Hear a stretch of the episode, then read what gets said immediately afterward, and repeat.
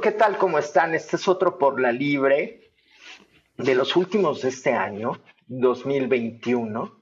Y si usted nos, nos escucha de cualquiera de los tres países que Spotify dice que nos escuchan, si usted escuchó por lo menos siete capítulos, que es el, mayor grado de fan que según Spotify tenemos, eh, le doy la bienvenida a un programa que es especial por muchas razones. El primero, por un tema que, en el que vamos a rondar el acceso visto y viendo hacia el deporte, acompañados de dos voces y dos miradas que saben mucho de esto y sobre todo tienen una, perspectiva eh, única sobre, sobre el deporte hoy. Su, su, podcast es una muestra de cómo no solo el deporte es cultura, sino el deporte es antropología, sino que el deporte es sociología, el deporte es música. Y agradeciendo en esta visita recíproca de podcast, yo saludo eh, primeramente a mi queridísima Mariana Sorena, periodista, coach eh, y basquetbolista, eh, de, lo que sé, voleibolista, ¿no? hasta donde sé, magnífica cantante, con quien he tenido el gusto y el placer de hacer música. Bienvenida, Mariana. Hola, Alex, muchas gracias. Me encanta estar aquí con ustedes y aprovecho para saludar de una vez a Carlos y a Mónica también.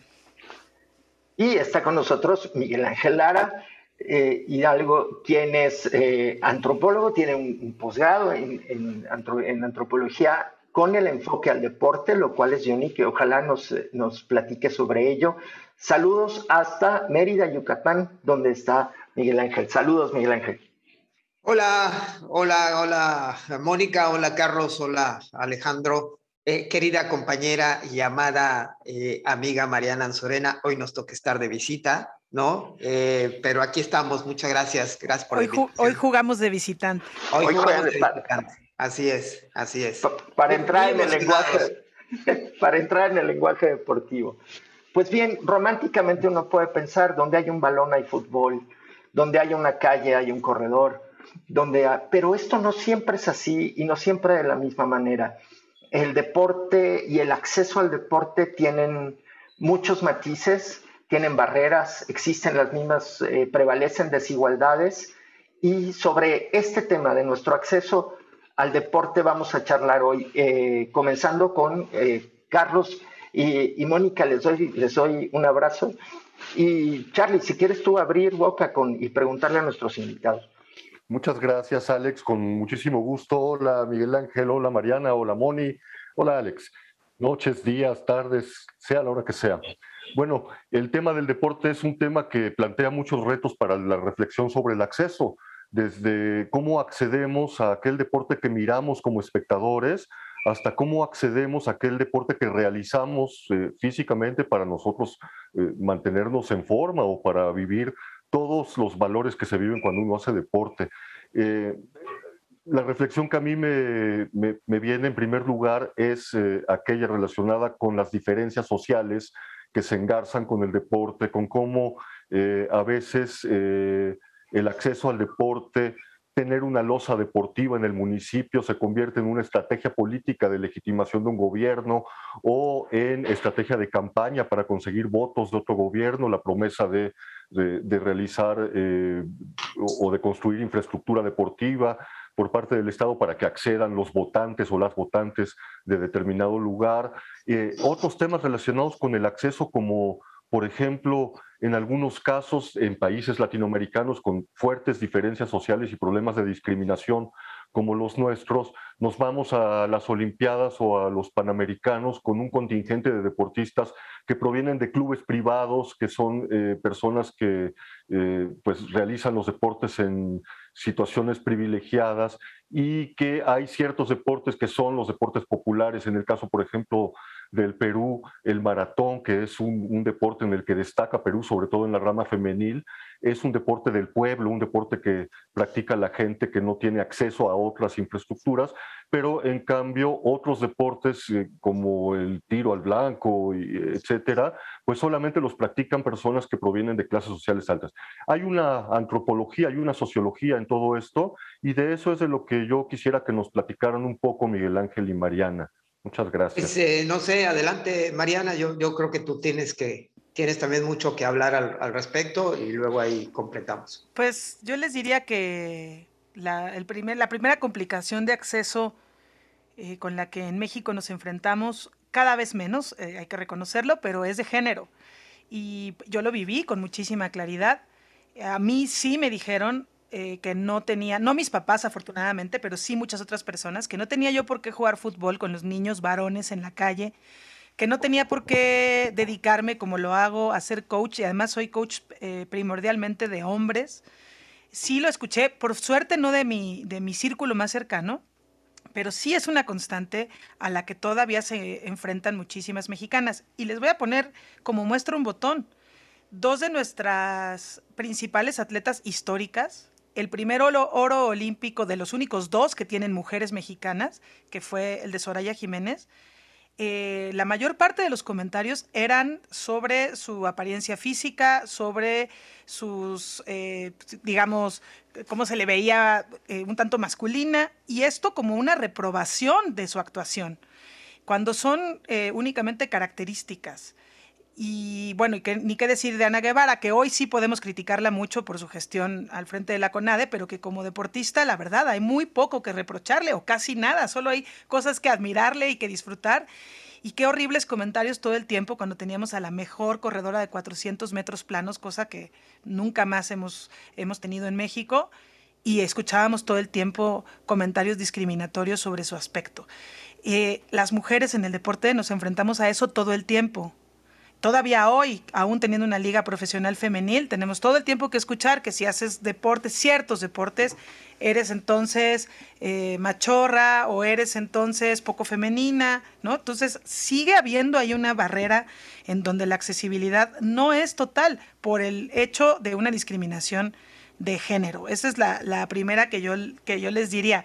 Bueno, a mí me gustaría también ver y conectar todo lo que dice Mariana conectarlo también con, la excesiva urbanización, ¿no? O, cultura, o la cultura de la urbanización que ha venido existiendo prácticamente desde los años 50 hasta nuestras fechas, hasta la fecha. Eh, digamos, los llamados modelos estabilizadores en muchos países, ¿no? Y bueno, el progreso, el desarrollo ubicado en las grandes urbes, en las grandes ciudades. Eh, esto también ha sido discriminado por, la planación urbana, eh, porque siempre una, eh, una, planación urbana viene acompañada de campañas políticas, viene acompañada de intereses económicos, con, con base al pretexto del desarrollo, de la modernidad. Y eso ha evidentemente discriminado urbanísticamente los espacios deportivos. Quiero decir algo muy interesante. Eh, por ejemplo, una ciudad como, como, como, la Ciudad de México, prácticamente eh, a partir de los años 70 dejó de construir parques. Dejó de construir parques. Los parques que aún existen, ¿sí? Eh, en Ciudad de México se dejaron de construir desde los años 70. Se acabaron los parques en la Ciudad de México. ¿No? Lo que es el conglomerado urbano de la Ciudad de México, sin tomar en cuenta, digamos, el área conurbada que es enorme, pero se han dejado de construir parques en la Ciudad de México. Y el tema de la accesibilidad, ¿no? Las áreas verdes, pues ha realmente caído de hinojos ante todo este mega desarrollo, ante, ante diferentes tipos de gobiernos, cuando la izquierda eh, mexicana eh, este, pues tomó prácticamente por asalto el, y digo en el buen sentido de la palabra, por asalto el poder en la Ciudad de México con el ingeniero Cárdenas, no hubo mayor desarrollo en términos de áreas verdes, ¿no? Eh, por ahí está el bosque de Tlalpan, digámoslo así, este, digamos, está la pila por el lado de Coajimalpa, la, zona urbana también de, de este, del sur de Xochimilco, etcétera, etcétera, etcétera, Magdalena Contreras, los dinamos, y le paramos de contar. ¿sí? Es decir, el dinamismo urbano también no ha permitido un acceso a la práctica del deporte, orillando a los deportistas a tomar por asalto también las calles. ¿no? Otra de las cosas que se quiere ni siquiera estructurar como un plan, sino remediar pues hoy son las pistas, las ciclopistas. Las ciclopistas se han eh, planeado eh, como para restañar esas heridas que la urbanidad, ¿no? Esa, esa eh, entorno urbano, pues ha, pues ha avasallado completamente la, ciudad, ¿no? Y las ciclopistas se han vuelto como el, el pretexto perfecto para decir, ah, ahora sí lo estamos viendo cuando a leguas se ve que están mucho mal planeadas. Eso, eso también tiene que ver ¿no? con una discriminación estructural de lo que es el acceso al deporte y a la actividad física. Justo el tema de infraestructura a mí me llama mucho la atención porque ha sido siempre, tú pones el caso de la Ciudad de México y siempre es el sur.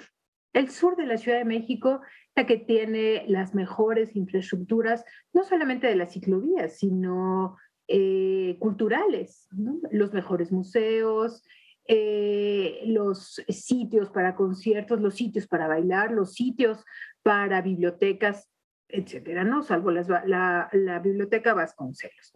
Pero el resto del país, ¿qué está sucediendo? Tenemos canchas, por supuesto, en todos lados y en todos los pueblitos. Yo he tenido la experiencia de vivir en dos municipios semirurales los últimos cuatro años y por supuesto que está el campo llanero, pero en donde solo hay hombres. No hay equipos femeninos. En el resto del país, es decir, si pensamos en clave diversidad, ¿no? Eh, las mujeres no están, ¿no? Por supuesto, después del partido vienen las chelas y la barbacoa o la birria o lo, que, o lo, o lo local que se consuma y no hay mujeres. Por supuesto, tampoco hay niños. ¿no? Estos domingos cheleros de los hombres. Entonces, hay como distintas claves que me gustaría que nos ayudaran un poco a pensar en ello. Gracias. Y esto que decía Mónica es cierto, sobre todo en cuanto más rural te vayas. La Ciudad de México sí es un poquito una excepción. En la Ciudad de México sí hay canchas, te lo puedo decir, de los deportes que más conozco, de básquetbol, de voleibol, de fútbol, eh, prácticamente gratuitas, donde el arbitraje te cuesta 7 pesos el partido en espacios públicos e incluso para mujeres. Por supuesto de voleibol, que siempre ha sido bien visto para nosotras, pero también lo hay ya de fútbol llanero femenil y de básquetbol femenil. Pero la Ciudad de México es una excepción. O sea, sí tenemos un avance, de, tenemos una mente un poquito más avanzada en ese rubro. Si tú te vas hacia las zonas más rurales del país, efectivamente este juego llanero es una cosa en donde además se explaya la masculinidad más tóxica posible, como Mónica bien, ya bien delineaba un poco, ¿no? Pero sí la Ciudad de México, esto está cambiando. Si tú subes a jugar a la Jusco, por ejemplo, estas ligas de la Jusco, hay varonil y femenil. Y el tercer tiempo chelero es para los hombres y para las mujeres, y ya suben los niños y los perros, y ya se empieza a ver otra cosa, también hay que, hay que decirlo. Pero no lo he visto tanto en el interior del país, eso también es una realidad, aunque va empezando a pasar. Miguel Ángel, eh, el, acceso al deporte obviamente tiene que ver con todas estas barreras del acceso al espacio, pero a la vez el acceso formativo, ¿en qué estado está en, en nuestro país? Es decir, ¿cuántas personas efectivamente tienen acceso a a una forma más organizada de deporte, a un entrenador o a una sesión de actividad guiada? ¿Cómo está el acceso al saber hacer deporte o al saber eh, hacer actividad física? Es bien interesante porque uno de los grandes problemas eh, de México es justamente la didáctica deportiva. Y la didáctica deportiva tiene que ver justamente con, con la preparación. Eh, y voy a ser muy, muy enfático en esto. La enorme separación de la academia mexicana con el deporte, el divorcio es prácticamente total. A partir del 2006, cuando se funda la Red de Investigadores sobre Cultura Física o su Recreación, por un grupo de antropólogos, sociólogos, eh, dos de ellos muy prestigiados, el doctor Andrés Fábregas Push, uno de los grandes antropólogos de este país, y el doctor Roger Magazine, ¿no? Eh, que, tienen una visión eh, muy, muy particular sobre el deporte, A ellos dos se les suma también Samuel Martínez, eh, académico de la Universidad Iberoamericana. Y uno de los puntos clave que decían es cómo hacemos un maridaje entre las ciencias sociales, el entrenamiento deportivo, la educación física y el desarrollo del aprendizaje del deporte. Eh, se empezaron a hacer algunos estudios y se descubrió que justamente el programa de la Escuela Nacional de Entrenadores Deportivos, la ENED, que está en el oriente de la ciudad, justamente en la calle de Añil, eh, los programas iban enfocados justamente a la profesionalización, sí de los entrenadores, por supuesto, pero no del acceso, ¿no? A, de los muchachos, ¿no? O de quienes eh, podían acceder a esos conocimientos a través de un entrenador, pues porque no están dadas las condiciones en México para ser entrenador. Sales de la Escuela Nacional de Entrenadores Deportivos o de la Escuela Nacional de Educación Física o de la Escuela Superior de, Educación Física, ¿y a dónde vas? Muchos quieren irse a equipos profesionales, muchos quieren irse a montar un gimnasio, muchos, muchos quieren irse a, este, a entrenar también a, diferentes eh, partes, pero justamente la estructura tanto económica como política del deporte mexicano no les permite ese, ese acceso. Entonces lo primero que buscan es este, el dinero. Perdón, Mariana, adelante. Sí, no, y te iba a decir que además la enorme mayoría, no todos, pero la enorme mayoría de los egresados de la ESEF, la Escuela Superior de Educación Física, y de la ENED, la Escuela Nacional de Entrenadores Deportivos, es gente de clase media y baja. Eh, hay una cosa ahí muy elitista. Eh, yo no sé si un chico de clase alta les dice a sus papás que va a estudiar para ser entrenador de deportes, a ver qué le dicen en, nuestro país, ¿no? Entonces, hay un tema ahí bien interesante y muchas veces, como Miguel lo decías, la máxima aspiración del egresado de la ESEF es tener una plaza fija de profesor de la SEP, una primaria. Y ahí van a tener todo lo que te, todas estas prestaciones que tienes a la larga con la plaza de profesor de, educación física en una Incluso entran en una zona de confort, ¿no? Una zona de confort que el propio sistema la ha, generado, ¿no? Como para apapacharlos. Y en la Escuela Superior de Educación Física, como en la Escuela Nacional de Entrenadores Deportivos, eh, digamos, los programas no les permiten hablar de emprendimiento, ¿no? Hablar de, emprendedurismo deportivo, que hoy es también lo, lo que se necesita, pero cuando tú emprendes algo, entras en otra disyuntiva. O lo vas a hacer negocio o realmente vas a trabajar para el deporte social. ¿Sabes? Entonces ahí hablamos de un modelo que no hemos aprendido a mirar de otra forma. Es decir, el modelo deportivo en México está en una zona de confort desde hace más de 100 años. Por eso la gestión deportiva en México está en crisis. El tema eh, lo digo como de manera gruesa, tal vez, tal vez mal, pero bueno, los vínculos intergeneracionales que nos despierta o no el deporte.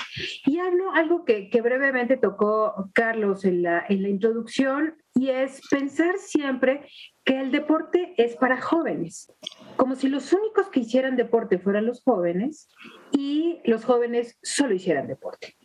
Eh, es decir, estos, estos ¿no? Que de pronto pensamos en eh, qué hacemos con los jóvenes y el tiempo libre, pues canchas, ¿no? ¿Qué más podemos hacer, no? Canchas. El, tema del ocio ligado siempre a este tipo de, eh, de un, fomentar un estilo sano de vida, deporte, ¿no? Cualquier cosa que ello signifique, es decir, alejarlos de eh, las drogas, alejarlos del alcohol, alejarlos de las malas compañías, ¿no? Eh, estos, estos vínculos de pronto perversos que desde la política pública seguimos preservando. Hay un, también una barrera de acceso para las personas de la tercera edad. Sí hay programas públicos de inclusión, pero pues sabemos que es mucho más complejo que eso porque la discriminación no, viene solamente de los espacios públicos para hacer deporte, es una cosa de la estructura familiar que tú requieres para poder acudir cuando eres una persona de la tercera edad. También hay un tema complejo para las personas que padecen obesidad. Tampoco tienen un acceso tan sencillo a, practicar deporte. Y quizá lo que nos llevaría a un programa específico, pues es eh, la gente que ya lo vimos en estos Olímpicos con los primeros participantes trans, pero todavía los trans tienen una respuesta más o menos clara, ¿no? participas en el nuevo género. Pero ¿qué pasa con la cada vez más creciente comunidad de género fluido, que no se identifica ni con uno ni con otro, en dónde podrían participar en una Olimpiada. Y ahí hay un tema de acceso muy relevante que creo que nos daría para otro, otro programa. El deporte en la tercera edad es clave, clave para regresar no solamente vitalidades que, que necesitan esas personas y volver a creer en sí mismas, ¿no? Saberse sanos a través del deporte, a través de una buena alimentación, ¿sí? Eh, y también brindar espacios a personas de la tercera edad. Yo tengo compañeros aquí en Mérida, en el, en el, gimnasio donde estoy, que son de la tercera edad y hacen yoga mejor que yo, o sea, 40 mil veces mejor que yo.